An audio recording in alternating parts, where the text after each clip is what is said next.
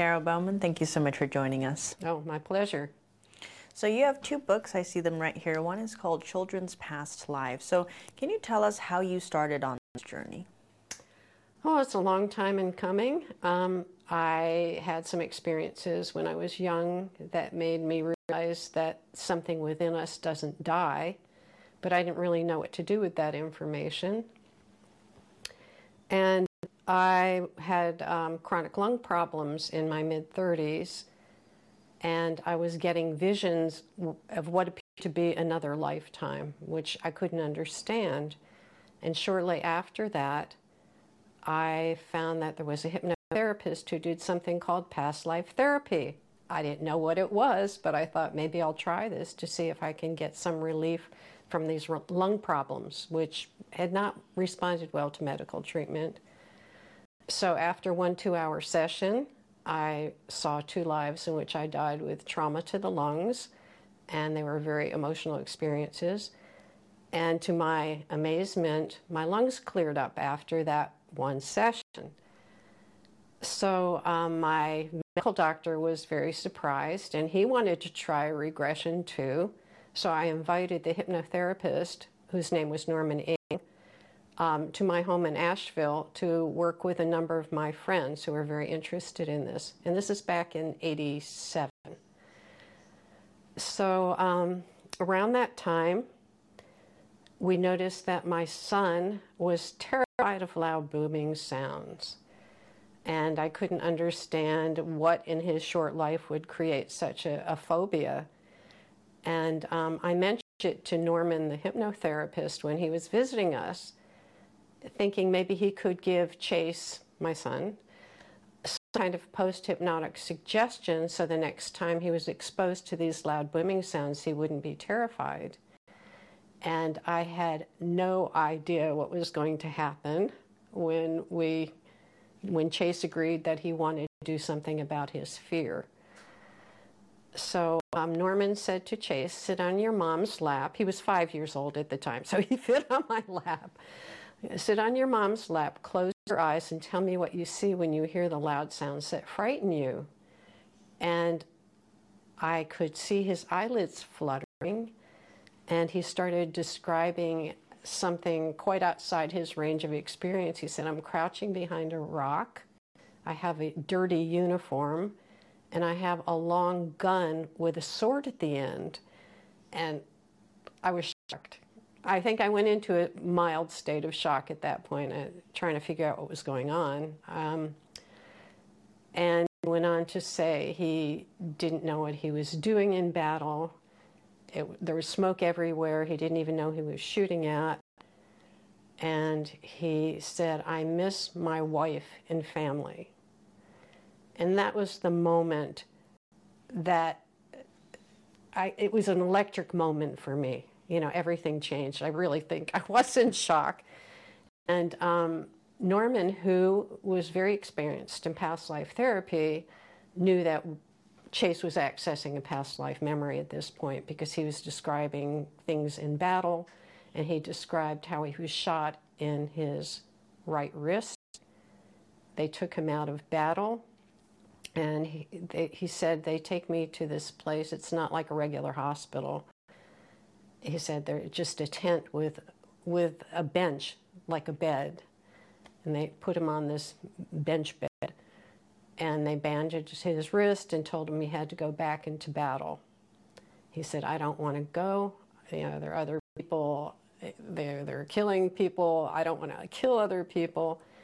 And norman explained to chase in very simple language a five-year-old can understand. He said we live very many different lifetimes on earth in some lives we play different roles and sometimes we're soldiers and being a soldier sometimes you have to kill others in battle and sometimes you are killed but there's no blame.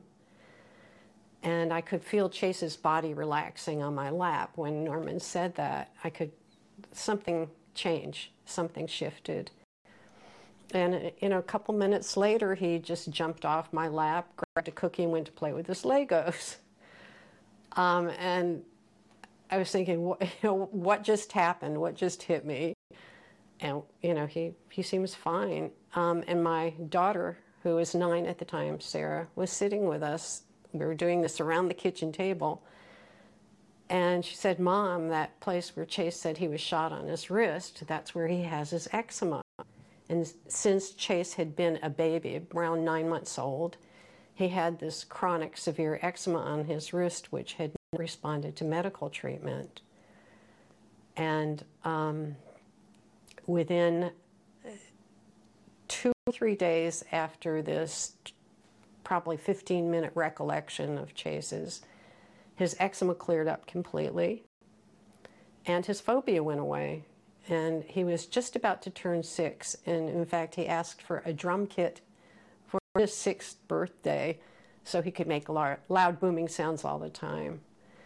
So after this experience, in my own experience, healing after physical healing and emotional healing after doing a regression, um, I was shocked that it worked so well with a five year old. And I was wondering, do other kids have these memories too? It was so close to the surface. And um, I started asking other parents in my community, and, and some parents said, Yeah, yeah, my daughter mentioned that she was a mother and she died in a flood and all her children died, and she was crying about it. And I was just finding a lot of small stories like Chase's where the children remembered living before and they remembered their deaths, usually traumatic deaths. So that was the beginning of my research, and that was about 33 years ago. And I've been collecting cases and counseling parents ever since on how to help their own children if they start talking spontaneously about a past life memory. So it seems with your son's case, you were more open to it because of your own experience. So can you yes. tell us about your own healing? Sure. Um, yeah, I think this was all orchestrated in exactly the right time because when I did my first regression, um, I did believe that the soul is eternal. And I did believe that we have multiple lives, but I never really put it together. It wasn't something practical, it was just an abstract idea. Um, so when I did my first regression, I went back to two lives I had had glimpses of in my waking visions and in dreams since childhood. In one, I saw that I died of consumption in the 19th century. I was a man and I was a musician, and um, which explained my early interest in the piano, I think. And um, I died of consumption, which is illness in the lungs. And there were a lot of issues I saw in that life about not being able to have solid relationships because everyone wanted something from me. It was an interesting experience. And then in the same session, I saw a lifetime in which I died in World War II. I was a mother with two children, and I know I was living in Vienna. These things just came to me in the regression, um, almost like an intuitive knowing. And as the story progressed, I saw that um, it was during the time that the Nazis were in Austria, and um, my husband was taken away first, and I was left with my two children, and we were both. I never saw my husband again, and the children and I died in a concentration camp, and I knew that I had been gassed, and I just I saw my death. I saw myself below me in a pile of bodies. And it was a very emotional experience remembering that. Although I had had traces of these memories since childhood, I had seen myself in dreams as that woman who died when I was young. But I never knew what it was. I thought, oh, maybe I'll be that woman when I grow up. I had no idea. And um, I had quite a catharsis. I cried a lot during that session. But afterwards, I felt very light. And within a few months, I realized that my lung problems had completely cleared up. And um, I had been suffering for at least five years with chronic lung problems. So that led to my doctor wanting to do a regression and Norman returning to work with my friends because everyone was amazed at my recovery. So, because I had an emotional healing from that and a physical healing with my lungs, when Chase had his experience, I understood the implications. You know, I understood that yes, we can heal emotionally and even physically from recalling past lives. And as in my case, um, the traumatic deaths kind of sealed in the memories, kind of froze like trauma in the current life. It acted as PTSD. So we can have trauma from the past that follows us from the past into our present lives. And that was a big revelation when I saw it with the children too. And as I did more research, I found the work of Dr. Ian Stevenson from the University of Virginia, who had documented about 2,500 cases of children who had spontaneous past life memories. And what I had found with my own experiences and in talking to other parents, he had found in thousands of cases that he investigated all over the world, primarily in India at the time. He had very few American cases.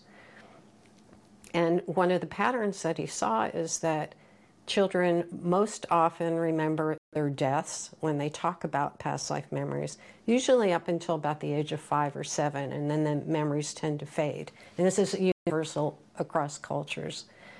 And family is where they believe in reincarnation and don't believe in reincarnation. So it's a natural phenomenon. And quite often, children remembered how they died, and most of these deaths were traumatic. So, again, that idea of PTSD traveling from one life to another showed up, and children would often have phobias relating to the way they died, which was the case with Chase. He had that phobia of loud booming sounds because the last thing he heard on the battlefield was a cannon, which he talked about later. So uh, there was precedent for this research, but uh, I noticed that a lot of American mothers needed help in guidance in talking to their children who seem to be having a past life memory. So, very early on in that process, I decided someday I'll write a book.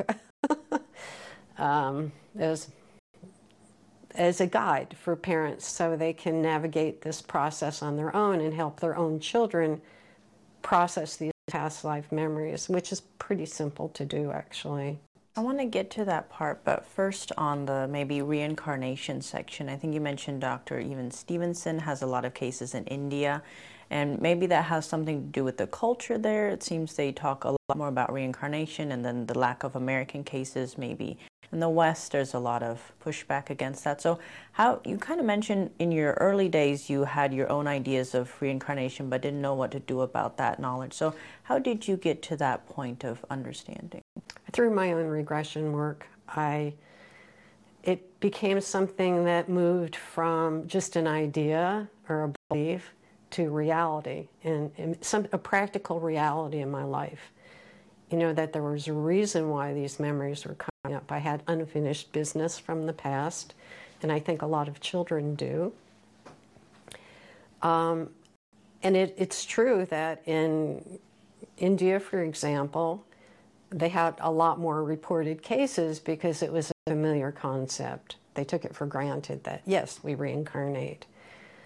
But there is a lot of pushback in the West, and um, I feel that my job has been to educate parents that this is a real phenomenon. It's a natural phenomenon. There's nothing wrong with their child.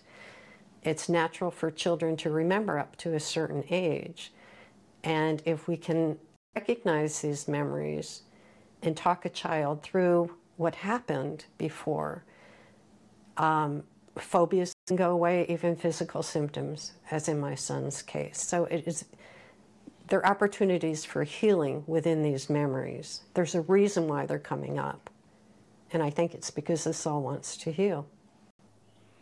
On the point of your son Chase, um, did he have a age where he started forgetting? Because I think you mentioned in the early years, five and up to seven, it's very easy for kids to remember past lives. Right. But did he start forgetting at some point? He did. He it's interesting because he also had an emotional healing. You know, he had a lot of guilt and confusion about having been a soldier. But after that session, he could let the memory go. Um, he still had visual images of what happened. He remembered, you know, being above the battlefield. He remembered specific things about that battle. In fact, he knew what the battlefield looked like and was later um, recognized by a Civil War historian. So when he was about eight years old, he said he was forgetting what happened and he wanted to record it. So he drew what he remembered. And I, I wish I had dated it because I don't remember the exact date, but um, he has retained visual memory still. He's 40 now. But the emotional memory left, you know, the, the painful memories left after he talked about it. So it was pretty immediate.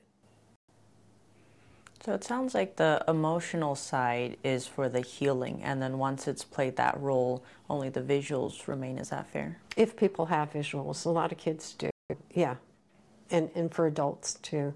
Except I think now that people can do past life therapy and have their sessions recorded, they have an aid in remembering. But you don't forget it once you, as an adult, you don't forget. But the children tend to forget as they move more into the real world around them around the age of seven. And you also have a daughter, right? Did she also have experience with any past lives? She did. Um, she was terrified of our house burning down. And she had a little bag packed under her bed with her favorite doll, and a, she threw in a couple of clothes, items of clothing. And I didn't know she was terrified until she went to a friend's house to spend the night. I think she was eight at that point. And I don't know why they watched a movie with a big fire and explosion in it, but she got triggered. As, she, as soon as she saw that in the movie, she was hysterical. And the mother, where she was staying, had to bring her home at about 11 o'clock that night because she was so distraught so I didn't even know she had a phobia. And then she disclosed at that point that she had the bag packed under her bed because she was terrified that her house would burn down. And I tried to allay her fears by explaining we have, you know, here's how you exit the house. If we have a fire, it's not going to happen. We have fire extinguishers. And um, that didn't really help much. So when Norman came and worked with Chase, um, she, after she saw what happened with Chase, she wanted to do it too. So it was a very simple process. She was sitting at the kitchen table, and Norman said to her, Close your eyes and tell us what you see when you are when you have that fear of fire and she immediately went into this story about being a child living on a farm and she was going to sleep and there was a house fire and she was upstairs and her parents weren't with her at that moment. They weren't in the room and she tried to get out but a fiery beam fell on her head and that was the last thing she remembered and she was above looking down at the scene and she was very distraught she was very emotional she was remembering this and she said, They really did try to save me. I believe that they hadn't. And this was her after death looking down, um, which in some of these cases is very interesting that children will remember that. They remember the out of body portion of the death experience. Um, and she seemed, after she cried about that and realized that her parents had tried to save her, that had been an issue, she was fine. Her phobia went away. She didn't have any physical healing because there was nothing to be healed. But emotionally, she could unpack her bag at that point, literally, the bag under the bed. And, you know, it took 10 minutes for this whole process, and she was fine. So it was another case of a child having a phobia related to traumatic death. And it seems in the cases with both your children and even yourself, you mentioned this like being above the scene and seeing it. So, in that moment, do you or your kids remember, was it painful? What did that feel like, the almost seeing from above sense? That's a good question. Actually, um, Sarah said that in an interview when she was a little older, um, she said if that's what death is like, it's not a scary process. It didn't hurt. You know, one minute she was in the body going through this very frightening experience, and the next moment she was up above looking down so she could disengage. So um, she said, if that's what death is like, it's not that bad. and I think that in some cases I've seen as an adult, um, as working with adults in past life therapy, they report that sometimes they, in a very traumatic situation, they will actually leave the body right before the death. So I think there is protection, even though the body might be responding in a certain way. You know, it can be very scary, of course, and painful, but we're out. So I think that's kind of a, a positive way to look at things too. If it's really the case, it's it can allay a lot of fear about dying. I want to zoom in on the healing part because in your yeah. book you mention Ian Stevenson's work and how he's documented all these cases, but he never really touched on the healing aspect. So, right. how did you zone in on the healing part? Because I experienced it and my kids did too, or Chase did too so um, yeah, I, Ian Stevenson's work is amazing, and, and he was very thorough. He was uh, an academic. He was also the head of the Department of Psychiatry at the University of Virginia. So he was very meticulous about documenting these cases and about his interview strategies, leaving very little room for skeptics. I was puzzled when I read a lot of Stevenson's cases that were massive cases. The children remembered so much from the previous life. But I was surprised that he never mentioned healing, as I had experienced, as my son had experienced. And he just, it just never was part of his case analysis. And I had a chance to meet him and actually um, follow him on some investigations of his cases. And I asked him, and he just he said, I don't know that it's possible. And I said, Well, I found a lot of evidence that it is possible. And um, I realized in working with American cases, I'd never get the type of cases that he got in Asia, which were very detailed. I saw that his Asian cases were much more detailed in cultures where they believe in reincarnation. The children remembered much more than they do in Western children. And there's something about the cultural beliefs or just the atmosphere is right where kids feel more comfortable talking about their past lives in cultures in which the parents are on board.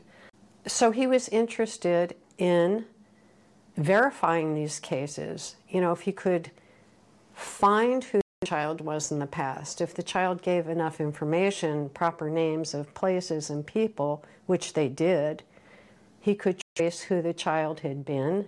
In a lot of cases, the child wanted to go back to the former home and see former relatives. So, in his investigations, he would go with the family when they contacted the previous family, and quite often these cases could be verified that the child was remembering this other life that belonged to one specific person who died in the way the child described so he had about, I think, about 900 cases were verified by the time of his death. But he didn't want to go into the healing aspects of these memories. And I was finding that that was happening with some of the cases in which I counseled the parents on how to talk the child through the past life trauma. So I realized because I had that experience and Chase had that experience, we were familiar with that and the potential was there. So I decided that's where my focus needed to be to educate parents about these memories, how to identify them, but also how to talk them through that process. So if they had troubling memories from the past, and not all children do, some children have very positive, benign memories, but they're less likely to be credited to being past life memories. You know, oh, that's interesting. That's a nice story that they're telling. But when a child starts talking about the death, I think that alerts the parents that there's something more going on here. So there are ways to talk the child through that traumatic death so they can let go. And that's the point that they can heal emotionally, physically, and let go of the past and don't need to hold onto that lifetime or trauma. And how do you talk to parents who might be skeptical or afraid it might hurt their kid to go through this type of regression? Well, they don't go through regression. The parents help them process it just by talking them through. There's nothing, no hypnosis, nothing. It's just talking to the child as the memory's coming up. Um, what they need to know is that sometimes a child just has to talk it through and just be a good listener and ask them how they feel, what happens to them, and just go along with them, guide them through the story. Um, and children, different children respond differently to these techniques, but I've found that in some cases a child can have an instantaneous healing of past life issues by just talking it through for a few minutes In some cases it's more complicated, and I get into that in the books because there are things you can say. You can ask them you know, through the death, how did you die? And then what happened to you? And some kids report being in this afterlife state, as my kids did, where they were still conscious, but they were a little bit removed from the situation. And a lot of kids will say, Oh, and then I came back and I'm I'm now in a new body, you know, and they're very delighted to know that.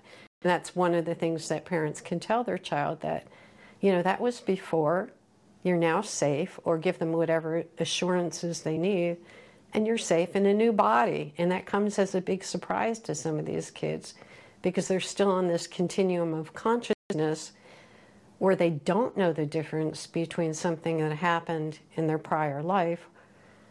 Uh, they perceive it as something that just happened to them. They're still on this time continuum when they're young.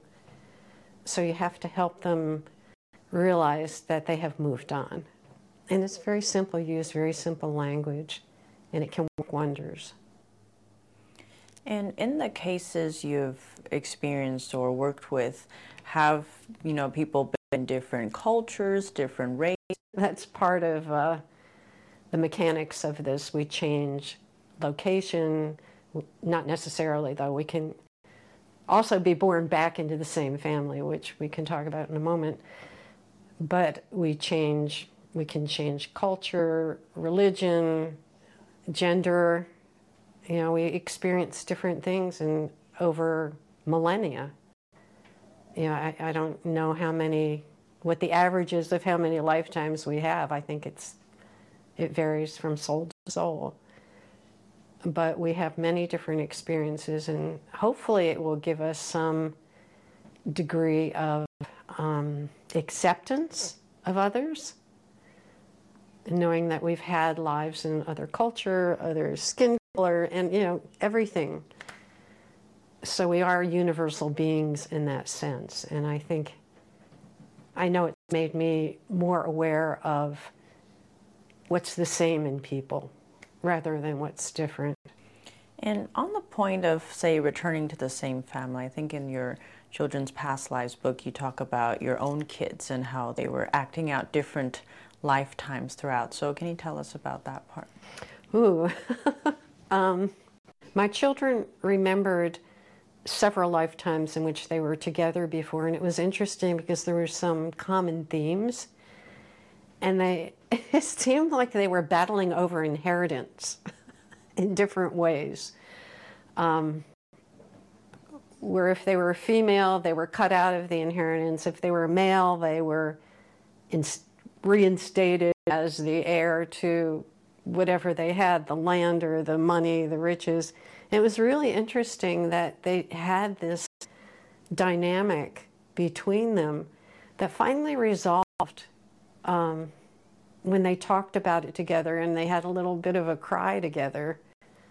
So it was very emotional for them to realize that, but they also are very close now and have been. You know, it's not the usual sibling rivalry as it once was when they were little. There were some things that came up, as do with, often with kids. But they had something they needed to work out with each other, and they had a chance to do it when they were young.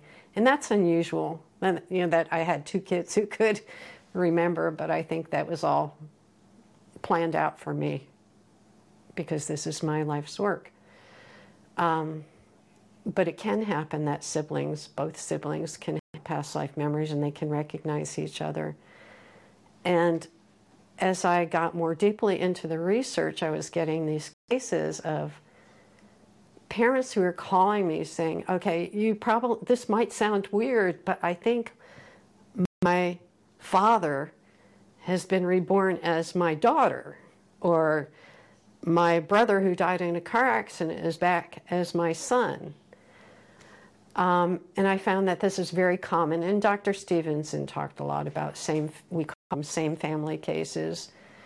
And um, I was getting so many cases that I wrote a book just on that phenomenon. And some of the cases are so compelling. It's amazing what kind of detail the children remember from their former lives. And in the same family cases, the surviving family members know the, knew the deceased well, so they can recognize these similar traits or affinities or talents that the um, prior personality had. Um, and I have this one case of a little girl in California who turned out to be the reincarnation of her great grandmother.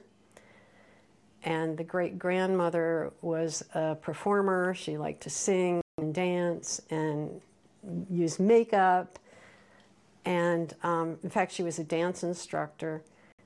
This little girl, when she was about two and a half, I believe, was sitting in the car with her mother and great grandmother, and she started singing a song that was popular in the 1940s, Chattanooga Choo Choo, in all the verses.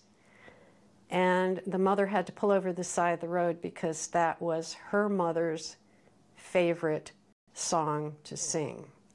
And there was no way in the world that this child could have picked that up because it's never on the radio and she knew all the verses. Her mother didn't even know all the verses. And that was just one indication that her grandmother was back as her daughter. And um, this little girl went for her first dance lesson, and I think she was like four when she went for the first lesson. And the dance teacher asked the mother, Well, did she take, le- you know, where did she study dance before? And her mother said, no, she just knows how to do this. And she, so there was some kind of precocious ability that was carried over from the previous life. And it happens in quite a number of cases. But it was just, it was this song, you know, that just threw her mother into shock. How could she know this? But a lot carries over you know, it's not only knowing things, it's, you know, sometimes physicality, um, unlearned abilities, or what we call genius or precociousness, you know, sometimes just carry over from the past. And I think it's a logical explanation for child prodigies.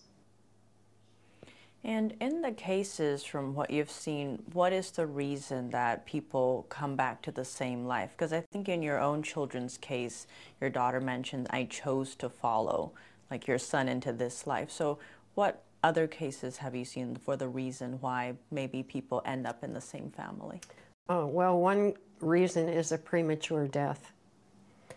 I think the seminal case in, in the second book is of a little boy from the Chicago area who developed neuroblastoma, which uh, expressed itself as tumors, brain tumors, but tumors all over his body, eh, behind his left eye, um, tumors in one leg, like 16 tumors in one leg.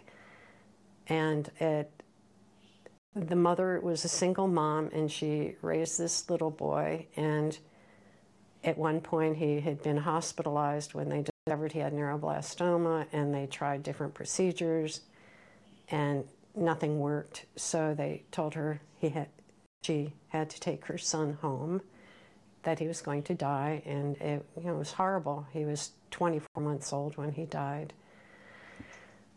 13 years later, she gave birth to what would have been her fourth child.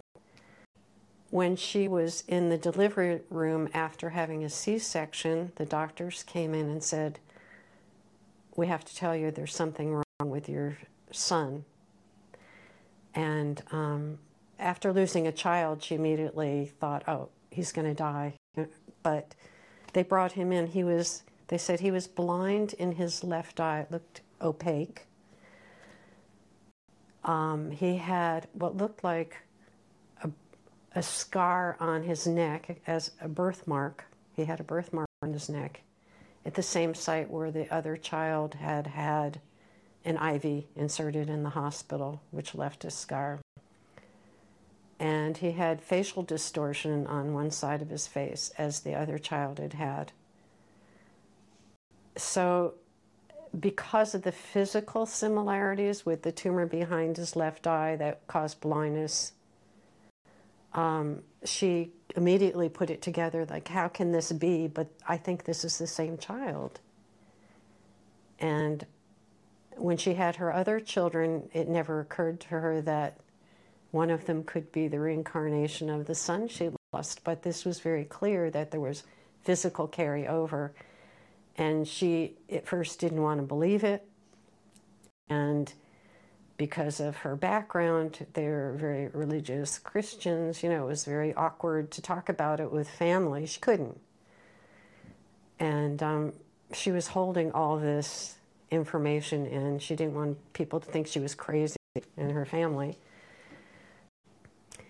At age four, he started talking about his other life he described the apartment that she had lived in with her first son, described the furniture in the apartment, and asked for toys that the other child had owned that they didn't have in this with this child.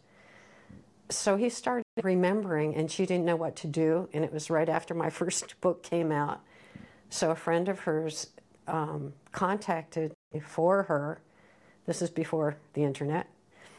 And um, we talked on the phone, and I assured her this is possible and that this child should be okay. It doesn't mean he's going to die as the other one did.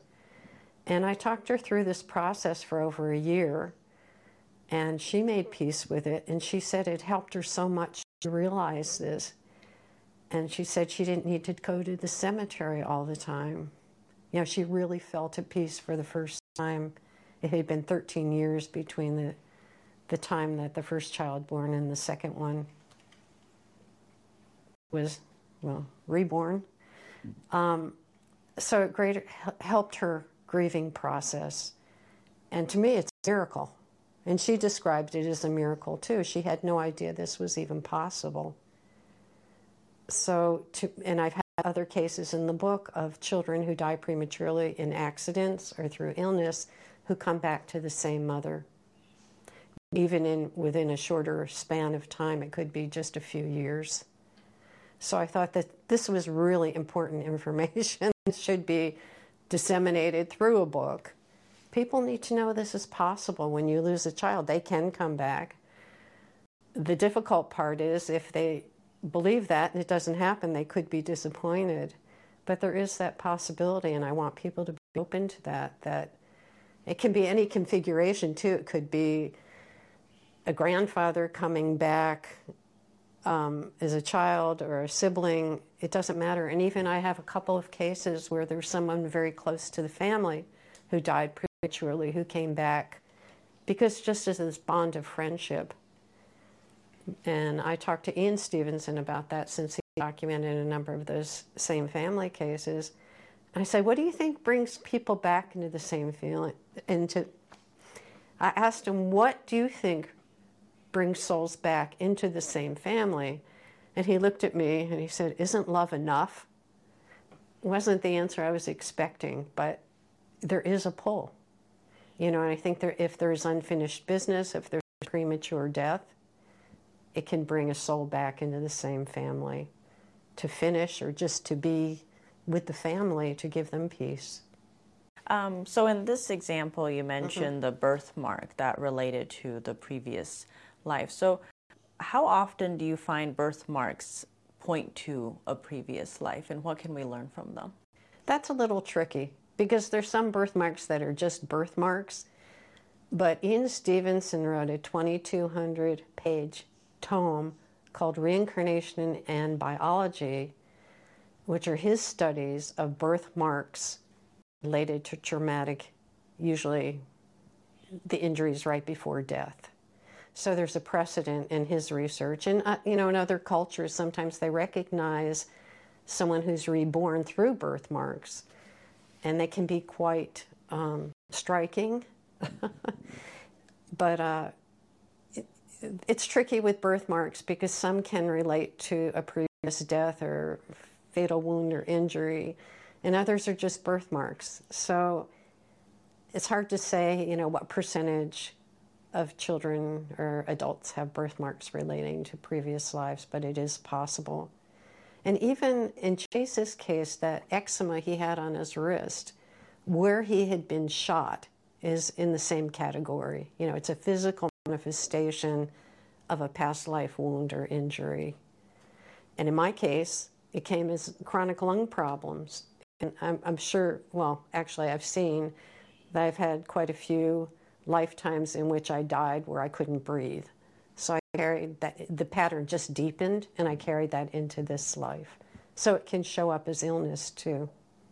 Oh, so in one of the stories you told, especially of the little boy coming back, um, you mentioned the mother was very religious and had a lot of difficulty talking to her own family about it. So, what would be your advice to people who are facing that, and why is there that barrier? Mm, well, because in our culture, we just don't believe in reincarnation. It goes against religious teachings and the Judeo Christian culture, although there is the belief um, in Judaism going back to the Kabbalah and the Zohar. Um, and early Christians believed in reincarnation too, the Essenes. So there is precedent, but it was taken out of the teachings. So that's a huge impediment to people recognizing this or accepting that this is what's happening. And there's a lot of criticism or skepticism from relatives or, you know, this is of the devil. I mean, it gets pretty uh, harsh in the criticism. And, um, you know, I worked with one mother and she went to her pastor who said, you know, there's something wrong with you and you can't believe this because it's of the devil. So when you have that kind of pushback, um, a lot of people are very susceptible to that. You know, they they are afraid to talk about it. They don't want to be excommunicated from the church or um, ostracized for their beliefs. And it's a cultural thing basically, and a religion. I think in your own book, Children's Past Lives, you mentioned kind of your own journey where you were reading the Tibetan Book of the Dead, and then it had a lot of things you could relate to, but at the same time, there was a bit of that cultural barrier. And it wasn't until you were in college and reading poets like Blake mm-hmm. that you kind of bridged that. So, how did that bridge happen? What, what was the similarities that were able to blend the East and the West for you? Well, I had this experience on a beach. I was on sunrise on the beach, and just something hit me where I knew that we were all energy and a part of us doesn't die. There's no such thing as death. And it was a very profound moment, accompanied by some lightning in a clear sky. So very dramatic. Um, but I felt like this is real. You know, I knew it was real. And, you know, over the, the so this happened in 1970. And you know, over the years, there are people exploring consciousness, and Raymond Moody with his his research of near-death experiences, where people are still conscious after death. Um, that was a great find for me when I read his work because there's a lot of similarities between what happens uh, after death and ancient texts like the Tibetan Book of the Dead in I don't, I'm not that familiar with Hindu scripture, but in the Upanishads, they talk about rebirth and it's as natural as any natural cycle. Earlier, it seems there was some pushback in some of the religious communities, but in your work and throughout the years, what has the response from the scientific community been? They don't bother me. I don't uh, present myself as a scientist. I guess called a citizen scientist um, I think they just write me off as some crazy person. But is Ian Stevenson's solid research.